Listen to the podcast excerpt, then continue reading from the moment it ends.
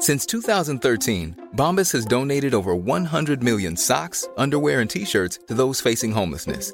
If we counted those on air, this ad would last over 1,157 days. But if we counted the time it takes to make a donation possible, it would take just a few clicks. Because every time you make a purchase, Bombas donates an item to someone who needs it.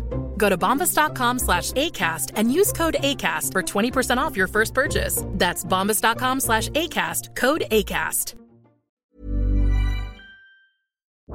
It's the JCPenney Mother's Day sale. Shop now and save on gifts mom will love. Brighten her day with jewelry up to 70% off with coupon. Find something special at our store wide Liz event with savings up to 40% off. Plus, extended store hours Friday and Saturday. This Mother's Day, make her day truly monumental. Shopping is back. JCPenney. Offers valid on select items through 5 8. Liz event offer good through 516. Some exclusions apply. See store or jcp.com for details. El mismo día en el que el gobierno de PSOE y Podemos ha propuesto castigar a los trabajadores autónomos con un sablazo histórico y sin precedentes, la vicepresidenta segunda del gobierno, Yolanda Díaz, dice en una conferencia junto con Tomás Piketty que su gobierno y su proyecto político aspira a que el estado de bienestar lo financien los más ricos y no la clase trabajadora. ¿Coherencia o cinismo? Veámoslo. Cuando la izquierda habla de que quiere subirle los impuestos a los ricos, a los muy ricos, en realidad únicamente está extendiendo una cortina de humo para ocultar que piensa subirles muy agresivamente los impuestos a las clases medias, a los pobres y a los muy pobres. La razón debería ser bastante sencilla de entender, y de hecho bastan unas poquitas cifras para poderlo entender con claridad. Actualmente el peso del sector público dentro del PIB oscila entre el 40 y el 45%. Y tanto PSOE como Podemos dicen que quieren elevarlo todavía más, que quieren llevarlo a niveles europeos cercanos o incluso superiores al 50% del PIB. ¿Y quién va a pagar este mastodóntico Estado? Pues la izquierda siempre nos dice los ricos. Pero es que los ricos no pueden pagar este mastodóntico Estado, por una razón muy sencilla, no hay suficientes ricos como para pagarlo. Actualmente el 1% de españoles más acaudalados, el 1% de españoles con mayores ingresos, obtiene alrededor del 12,5% del PIB. Tenéis aquí el gráfico que lo muestra, extraído de la base de datos de Tomás Piketty que no es precisamente sospechoso de infravalorar la participación de las rentas altas en el PIB. Pues bien, el 1% de españoles con mayores ingresos obtiene alrededor del 12,5% del PIB. Y tampoco pensemos que este 1% de españoles más acaudalados son los súper ricos. Para formar parte de este selecto grupo, basta con que un hogar obtenga ingresos anuales superiores a 56.000 euros. Son españoles que desde luego viven bien, en algunos casos podrán vivir muy holgadamente, pero desde luego no son súper ricos. Pero claro, si estrechamos más la definición de rico, para no considerar rico a un hogar que ingrese anualmente más de 56.000 euros, nos vamos encontrando con que esos súper ricos o hiperricos tienen una participación muy reducida dentro del PIB, al menos muy reducida si con ese dinero se pretende financiar el estado mastodóntico al que nos hemos referido con anterioridad.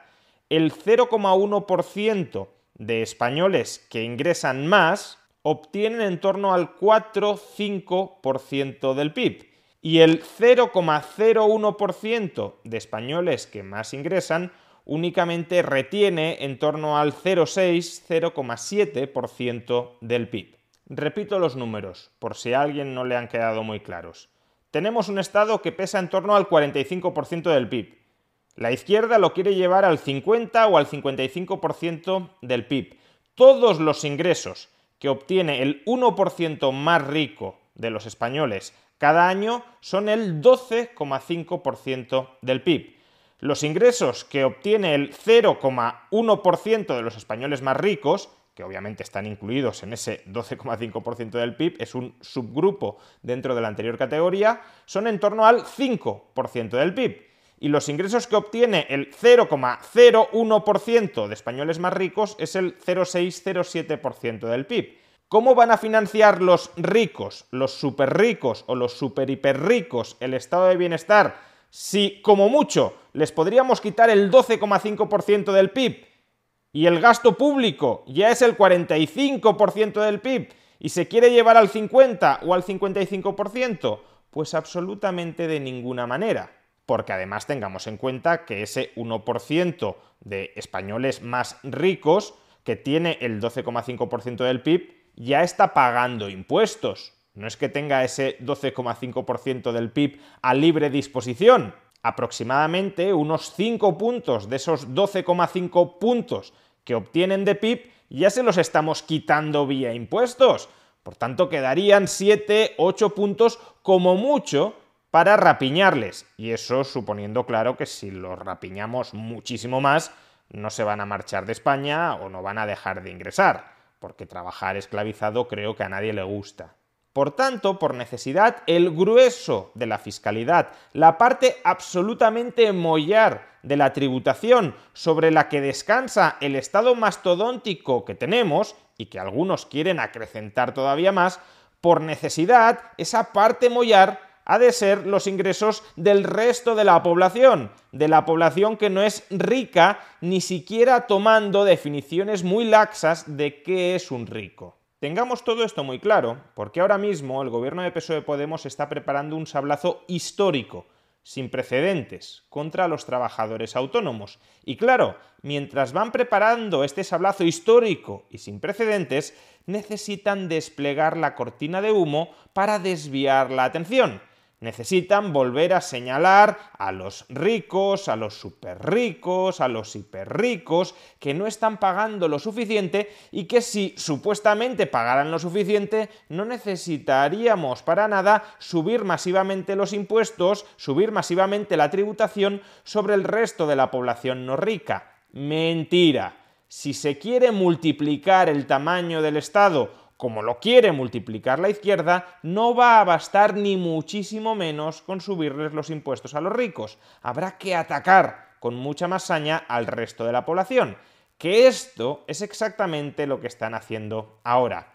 Escuchemos cómo Yolanda Díaz, vicepresidenta segunda del gobierno y lideresa de Unidas Podemos, está desviando cínicamente la atención desde el sablazo histórico sin precedentes contra los trabajadores autónomos hacia una necesidad de luchar fiscalmente con mayor agresividad contra los ricos.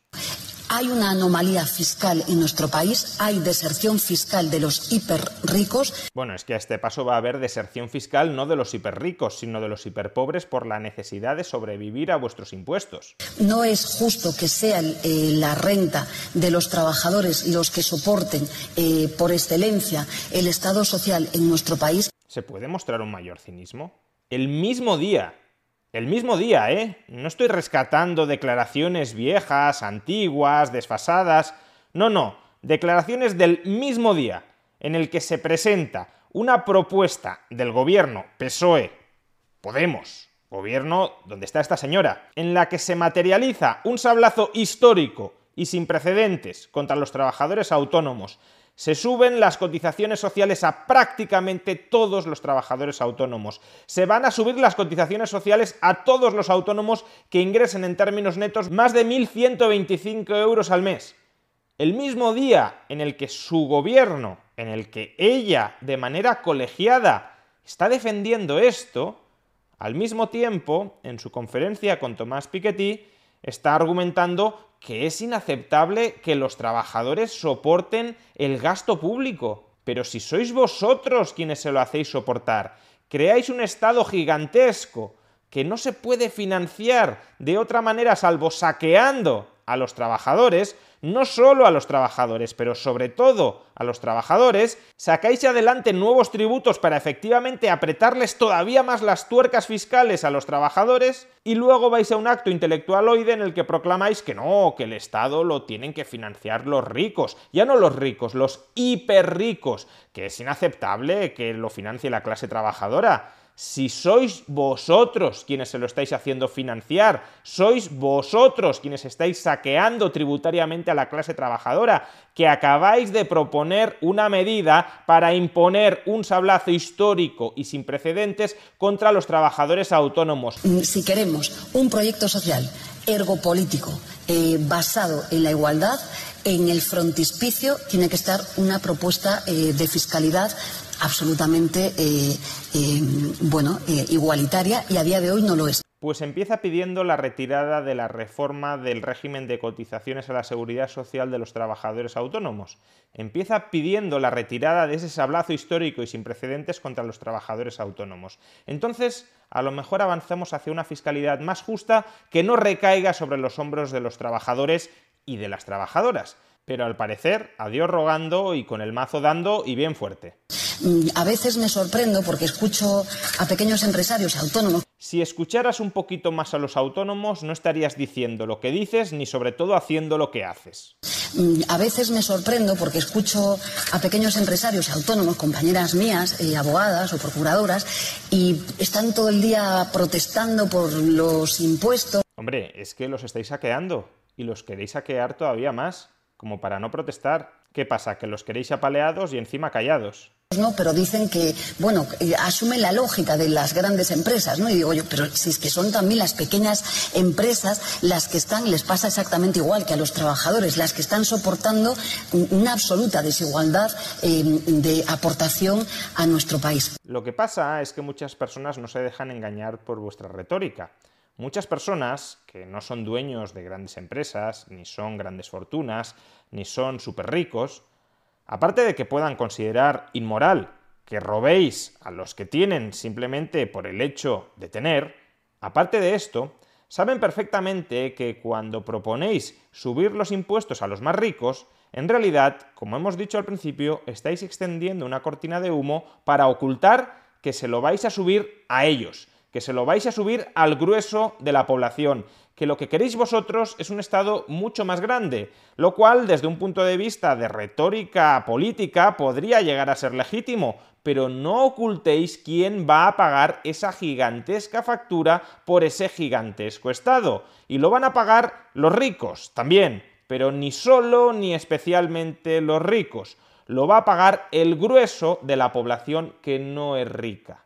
Y por eso mucha gente que no es rica, cuando se escuchan decir que vais a subir los impuestos a los más ricos, se llevan la mano a la cartera, porque vais a por su cartera. Por tanto, creo que no se puede hablar de igualdad sin hablar de tributaciones justas. Ten un poco de vergüenza y si de verdad te aspiras a una tributación más justa, empieza exigiendo dentro de tu gobierno la retirada inmediata de ese sablazo histórico y sin precedentes con el que pretendéis saquear a los trabajadores autónomos.